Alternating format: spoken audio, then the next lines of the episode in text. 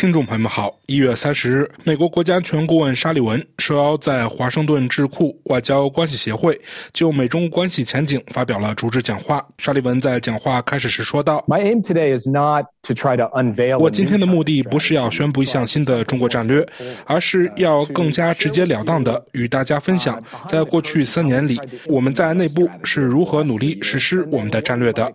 然后展望一下我们对二零二四年的期待。我在此。”此虽然不会直接回答主持人麦克提出的问题，但或许能够为大家在接下来的两天里应对这些非常困难的议题提供一些有用的信息。我想先回顾一下之前的情况。在进入拜登政府任职之前，我们很多现在在政府工作的人，包括我本人、库尔特·坎贝尔和其他一些人，都在通过撰文及在这样的会议上重新审视我们长期以来对华政策所基于的种种假设。我们。在进入政府任职后，深入研究了最新的情报、专业知识和分析。我们认定中华人民共和国是唯一一个既有改变国际秩序的意图，又具有经济、外交、军事和技术实力这样做的国家。我们看到中华人民共和国试图在高技术领域赶上并超越美国。其正在进行有史以来规模最大的和平时期的军备发展，它在国内进一步实行镇压，并在国际上更加强势，包或在南中国海和东中国海以及台湾海峡。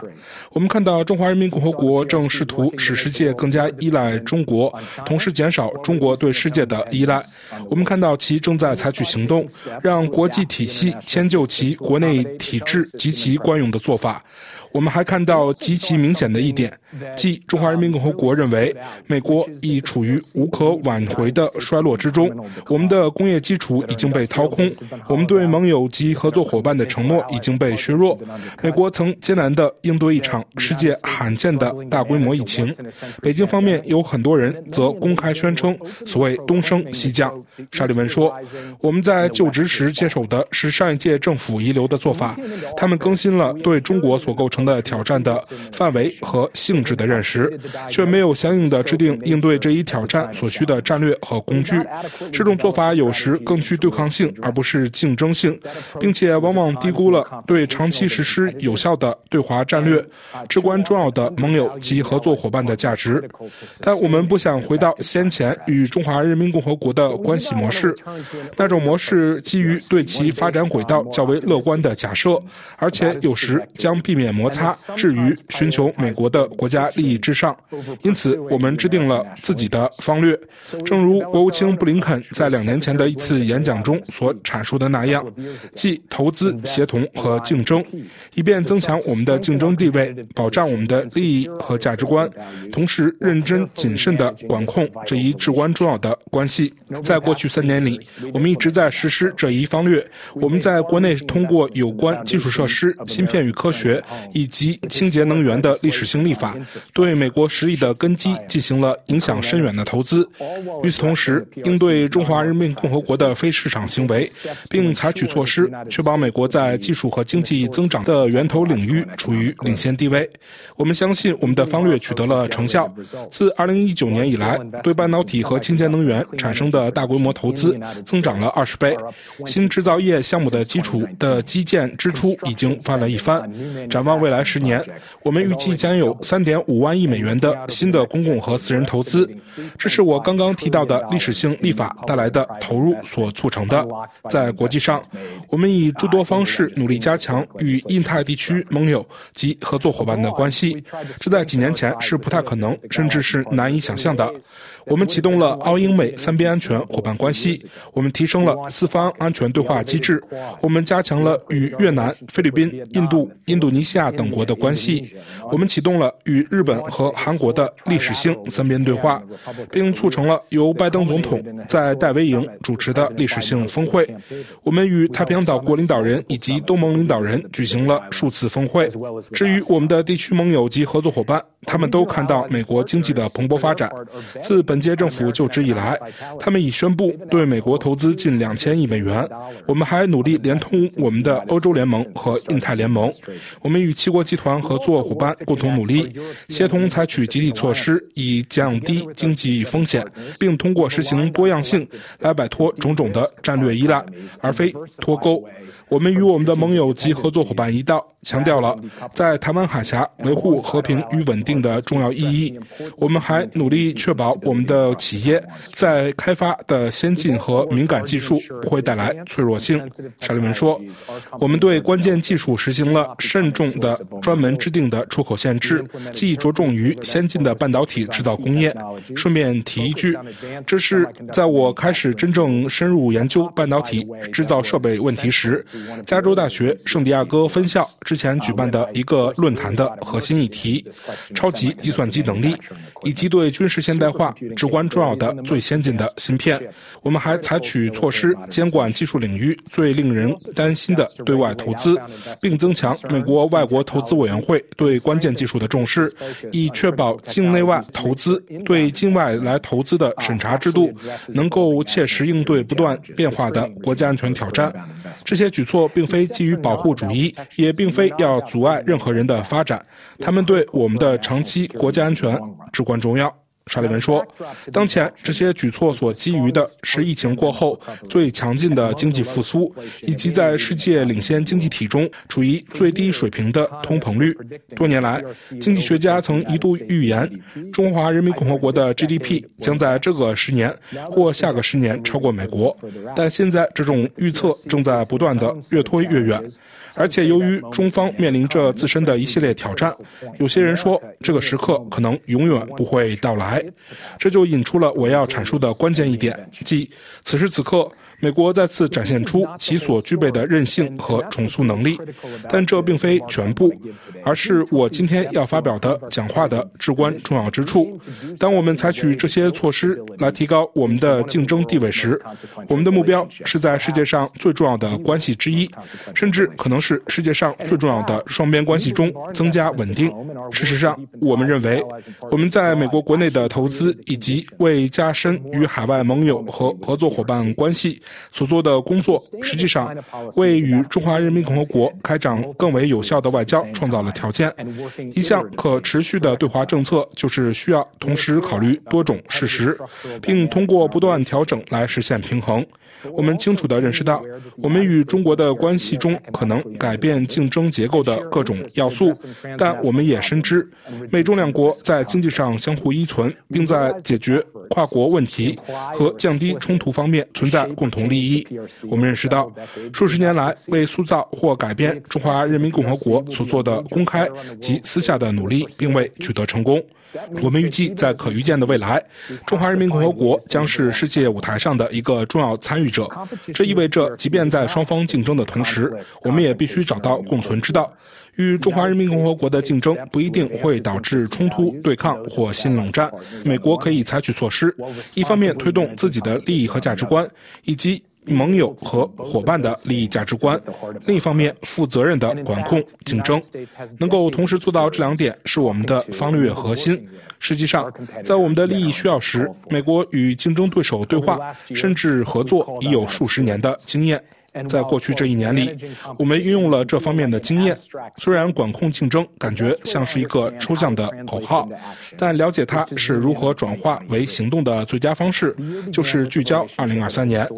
去年伊始，两国关系跌入历史低谷。一年前的这个星期，一个中国间谍气球穿越美国。我们过去和现在都对中华人民共和国为俄罗斯入侵乌克兰提供致命援助深感关切。2022年8月，中方举行了前所未有的历史性，并非积极意义上的历史性军事演习之后，一系列台海两岸危机似乎已迫在眉睫。所有这些情况都造成拜登总统和习近平主席在巴厘岛峰会取得的进展受挫，两国高层交流终止，更不用说两军之间的沟通、禁毒或气候方面的合作。中华人民共和国冻结了所有这些领域的合作。沙利文说：“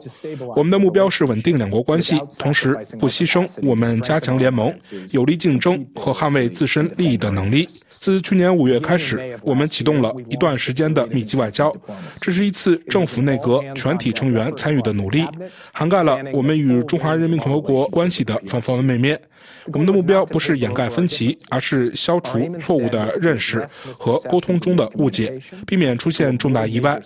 重开已中断的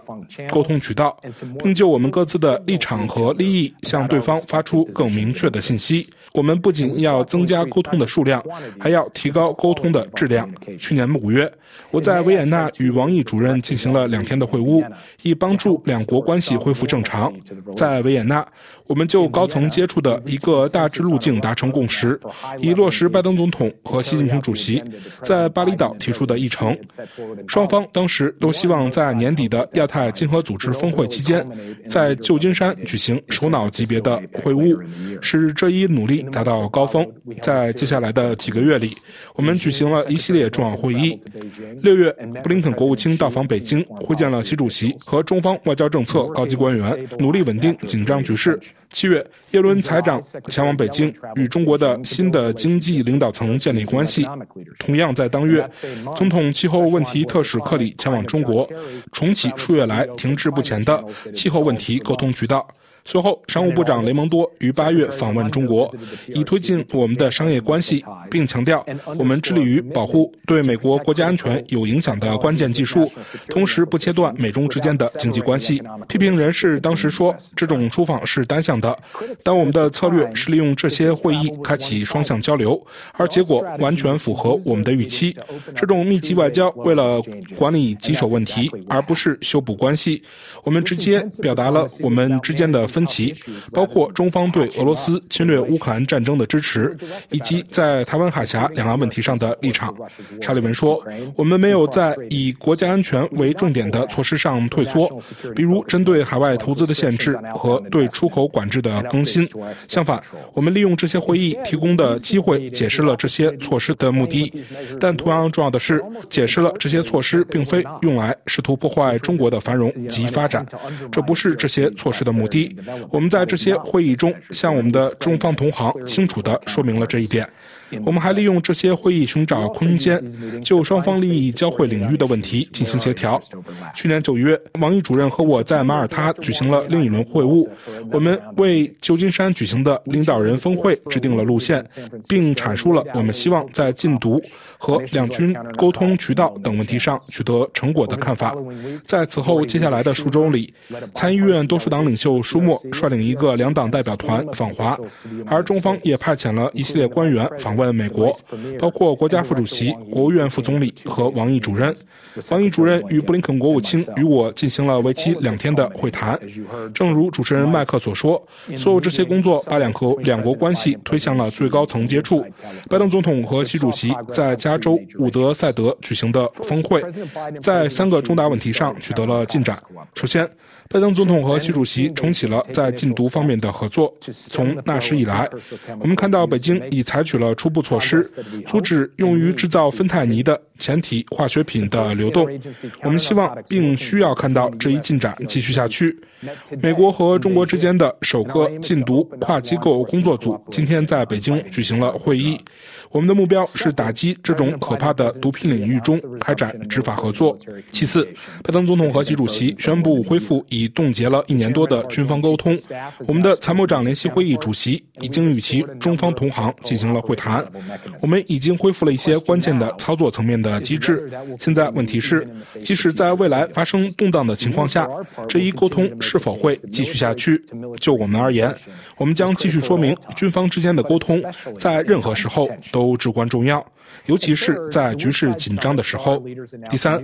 在伍德赛德的峰会上，双方领导人宣布开启一项旨在管理人工智能风险的新对话。该对话将于今年春季开始。正如麦克所提到的，上周末我在曼谷会见了王毅主任，以跟进伍德赛德峰会，并推进这三个领域的工作。要管理两个大国之间的战略竞争中不可避免的摩擦，就必须开展细致而不懈的外交活动。这种努力。所面临的某种风险，或许是无法预见的，或许是意想不到的。而其他风险则更加容易识别，包括在南中国海和东中国海的摩擦，以及经济与技术方面的行动和反行动。台湾海峡的危机或将是最重大的风险，尤其是考虑到北京在其周边海空域的军事活动的增加，在这方面密集的外交努力也同样至关重要。Here too, intensive diplomacy matters. 听众朋友们，感谢您的收听，也感谢飞利浦的技术合作。请在我们的英泰纵览栏目中查看本期节目的详细内容。